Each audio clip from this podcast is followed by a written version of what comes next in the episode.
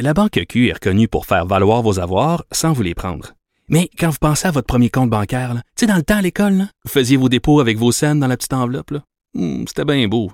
Mais avec le temps, ce vieux compte-là vous a coûté des milliers de dollars en frais, puis vous ne faites pas une scène d'intérêt. Avec la Banque Q, vous obtenez des intérêts élevés et aucun frais sur vos services bancaires courants. Autrement dit, ça fait pas mal plus de scènes dans votre enveloppe, ça. Banque Q. Faites valoir vos avoirs. Visitez banqueq.ca pour en savoir plus. Au cube.radio. Vous écoutez Geneviève Peterson. Cube Radio. Judith Lucier euh, vient de publier une biographie sur Lisa Frula. Euh, c'est publié chez Flammarion Québec et normalement, on invite la personne euh, hein, dont c'est la biographie. Donc normalement, j'aurais parlé à Lisa Frula, mais moi j'avais bien envie parce qu'on a entendu euh, Lisa un peu partout ailleurs de parler à Judith parce que évidemment, souvent euh, le travail de la biographe passe sous silence et c'est une démarche que je trouvais quand même somme toute assez intéressante de faire la biographie d'une personne alors qu'elle est toujours vivante en faisant des entretiens avec elle. Elle est là. Salut Judith. Salut Geneviève. Écoute, d'emblée, euh, je vais le dire, j'ai beaucoup aimé ce livre-là. Euh, ça a du souffle, c'est très, très bien écrit. Je suis pas une grande fan de biographie. Donc, euh, vraiment, là, je pense que tu as réussi un tour de force, c'est-à-dire de garder ça captivant et aussi de nous faire euh, peut-être...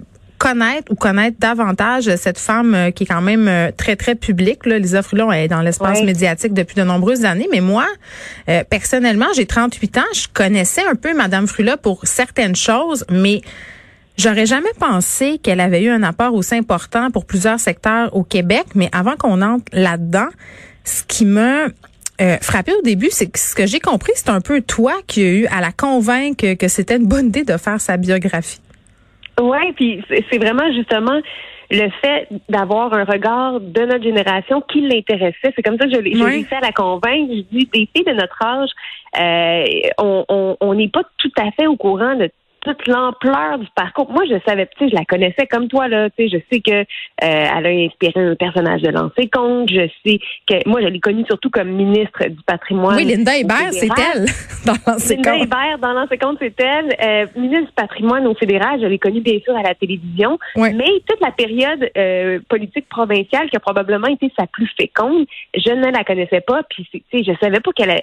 C'est grâce à elle qu'il y a des institutions majeures au Québec comme le Conseil des arts et des lettres du Québec et Mm. la SODEC, grâce à euh, grâce à, auquel on a des une vie culturelle, une vie cinématographique, la, toute la, la- la richesse de notre télévision québécoise, tout ça, tu sais, ça repose en grande partie sur euh, des, des, des, des- ce qu'elle a fait, que c'est en grande partie euh, son héritage. Puis ça, je savais pas, je trouvais, ça- je trouvais ça important d'en laisser une trace pour que des, des personnes de notre génération Ouais. euh, soient au courant, justement. Puis ce qui est intéressant aussi, euh, puis c'est souligné dans les premiers tiers du livre, c'est que pour une, des femmes de notre génération, euh, bon, euh, la questionner sur le fait justement qu'elle a dû briser certains plafonds de verre, qu'elle était toujours one of the boys dans plusieurs boys clubs là. J'ai l'impression que quand tu lui parlais de ça, elle était comme ben voyons pas tant que ça, puis elle, elle voyait Ouais. pas ça comme étant une réalité. Il y a vraiment un clash ici de perception. là. Je pense pas que Madame Frula, elle se voit comme une très grande euh, féministe engagée qui a brisé tous les plafonds, là, mais pourtant c'est ça. Non, c'est ça. C'est comme si cette génération-là se rendait pas exactement compte de tout ce qu'elle toutes les portes qu'elles ouvraient ou voyait pas Mm. comme nous on est très sensibles à, puis on les voit particulièrement des, des per- personnes qui sont sensibles aux inégalités on voit toutes les barrières euh, qui se dressent devant nous encore mais euh, à cette époque-là tu sais on fonçait puis tu sais tout était tellement à faire que juste comme être une femme sur le dans le milieu de- du travail c'était déjà quelque chose tu sais puis toute la question aussi de la conciliation fa- travail-famille, ça se posait comme pas de la même Mm. façon, j'ai l'impression. Tu sais, il n'y a jamais quelqu'un qui a reproché à Lisa Frula de pas s'occuper de son fils. C'est comme, c'est comme, on dirait que ça, c'est des préoccupations qui sont venues plus dans les années 80 avec peut-être un, un backlash par rapport au féminisme. Mm. Puis ça, ça a affecté nos générations. Mais la génération de Lisa c'est comme ils fonçaient, puis ils y allaient. Puis tu sais, quand il y avait des commentaires de mon oncle, ça faisait partie de la game. Puis il, il- tu sais, il rentrait pas chez elle en pleurant puis en se disant mon Dieu, je, je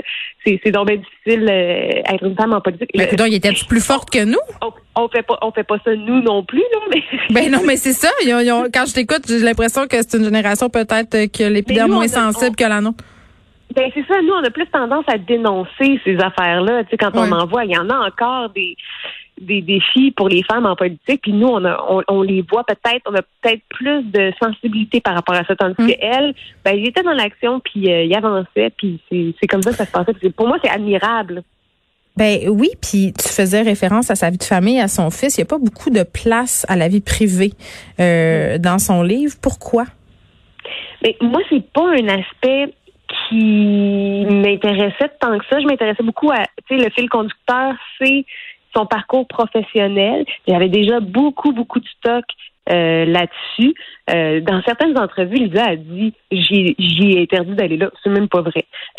Mais à chaque fois que je demandais des entrevues avec son fils ou avec son son chum, il n'y avait aucun problème. Il y avait, ça n'a jamais été une, une limite qu'elle a mise. Mais tu sais, moi, je reportais ça toujours en fin de parcours. Puis à la fin, on dirait que je voyais plus la nécessité tant que ça d'entrer là-dedans. On dirait que ça m'aurait fait dérailler de, tu sais, ça m'aurait comme euh, rajouté un, euh, un, angle narratif que j'avais comme pas tant que ça en tête. Puis même elle, quand elle en parlait, il y avait moins de, de passion que quand elle. Puis je dis pas, je dis pas que c'est parce qu'elle s'intéresse pas à sa famille, là, loin de là. Mais c'est, comme si il y a tellement de passion puis de fougue quand elle parle de ses anecdotes professionnelles qu'à côté la vie mm. familiale, ben pour moi c'était moins, ça parlait moins de Lisa puis peut-être que c'est quelque chose qu'elle veut garder euh, pour elle ou qu'il y a quelque chose de plus intime puis que ça, ça, ça fait qu'elle était moins euh, généreuse dans ses anecdotes mm. familiales, mais ses anecdotes professionnelles sont tellement payantes. Oui, c'est vrai. Oui, et puis euh, il y a plein de rebondissements, mais c'est c'est un peu à l'image de la femme, j'imagine là, c'est comment travailler avec Lisa Frula parce qu'elle est connue pour son caractère bouillant. D'ailleurs, le titre du livre c'est La passionnariat.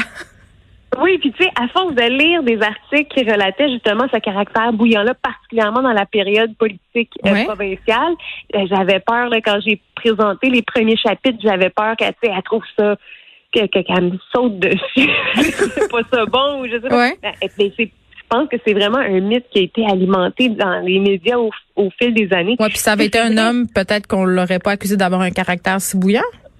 Ben, elle a, c'est vrai qu'elle a un caractère pétillant, bouillant, qu'on le nomme comme on veut. Mm-hmm. Je pense qu'on l'aurait adressé différemment si ça avait été un homme. On aurait dit qu'il était, qui est passionné, qui met ses culottes, qui est, qui est engagé, qui euh, peut-être qu'il y avait quelque chose, un aspect plus négatif quand on parlait de ça, euh, quand on parlait de, de, de Lisa Frida. Mais tu sais, c'est sûr que euh, elle est hyper passionnée. Puis quand je faisais des entrevues, tu sais, je, je suis rendue la pro des entrevues avec Lisa parce qu'il fallait que je la dirige, tu sais, fallait que tu elle déraille, elle dévie beaucoup, puis elle parle longtemps. Tu sais, quand je vois les, les journalistes faire des entrevues avec elle en ce moment, je suis comme ah, j'avoue que j'ai développé un petit talent parce que. connais? oui, maintenant je suis capable de l'encadrer, de la resserrer, puis de dire ok, on va retourner à notre sujet principal, Lisa. fait que c'est comme, mais je, je mais donc c'est vrai qu'elle est passionnée, c'est vrai que mais je pense que ça a peut-être été montré comme un trait négatif, alors que pour moi, mm. c'est comme toute sa personnalité attachante, charmante euh, qui est là-dedans. Êtes-vous amie? Ben, amie. c'est dur à dire parce que euh, c'est une personne que j'ai à cause de la pandémie, on s'est parlé au téléphone, on s'est vu rarement. C'est étrange comme relation.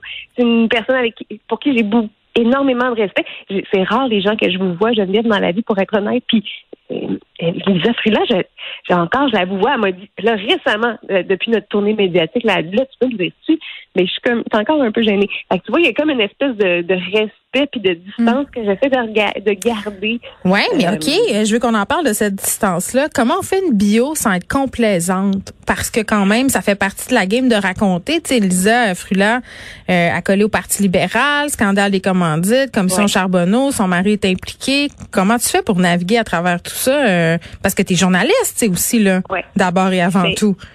Là, je vais, je vais, je vais préciser parce que je sais que Lisa aimerait pas du tout se dire que son mari était impliqué dans la commission Charbonneau. Eh oui, il a été cité, mais oui, il jamais. C'est ça, il n'est pas impliqué dans le scandale. Non, non. il n'y a rien qui lui a été reproché. Non. C'est ça que je suis allée vérifier, mais pour moi, c'était, tu sais, des fois, elle disait, ah, on est-tu, c'est-tu vraiment nécessaire qu'on aille là? Puis j'étais comme Lisa, c'est important qu'on, qu'on, qu'on en parle. Euh, tu sais, que, que, que, que que ça fait partie de votre vie. C'est les moments un petit peu moins glorieux, c'est sûr, mais si on n'en parle pas, c'est la première chose dont les ben, gens vont nous parler.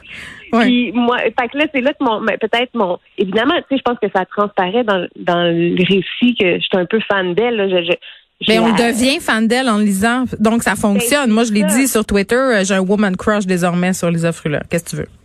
Mais c'est ça, sa personnalité n'a pas le choix de nous charmer, elle, est hyper attachante.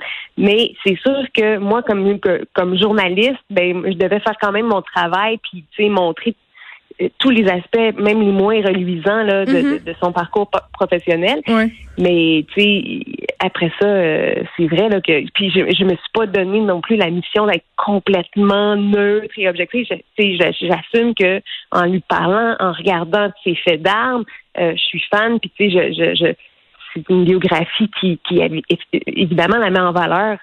Euh, Oui, c'est honnête et ça et ça paraît, euh, j'ai envie de dire, puis j'ai envie de dire aussi, euh, Judith, que c'est une formidable traversée de l'histoire du Québec. Parfois, il y a des trucs dont on est moins au courant, donc c'est vraiment vraiment le fun à lire. Moi, je le conseille. Merci beaucoup de nous avoir parlé, Judith Lucier, qui est autrice et qui a écrit la biographie sur Lisa Frula, La Passion Arrière. C'est publié chez Flammarion. Vraiment, aller lire ça, c'est ça se dévore presque comme un roman. C'est super cliché à dire, là, vraiment, mais c'est vrai. Qu'est-ce que tu veux? Fait que je le dis.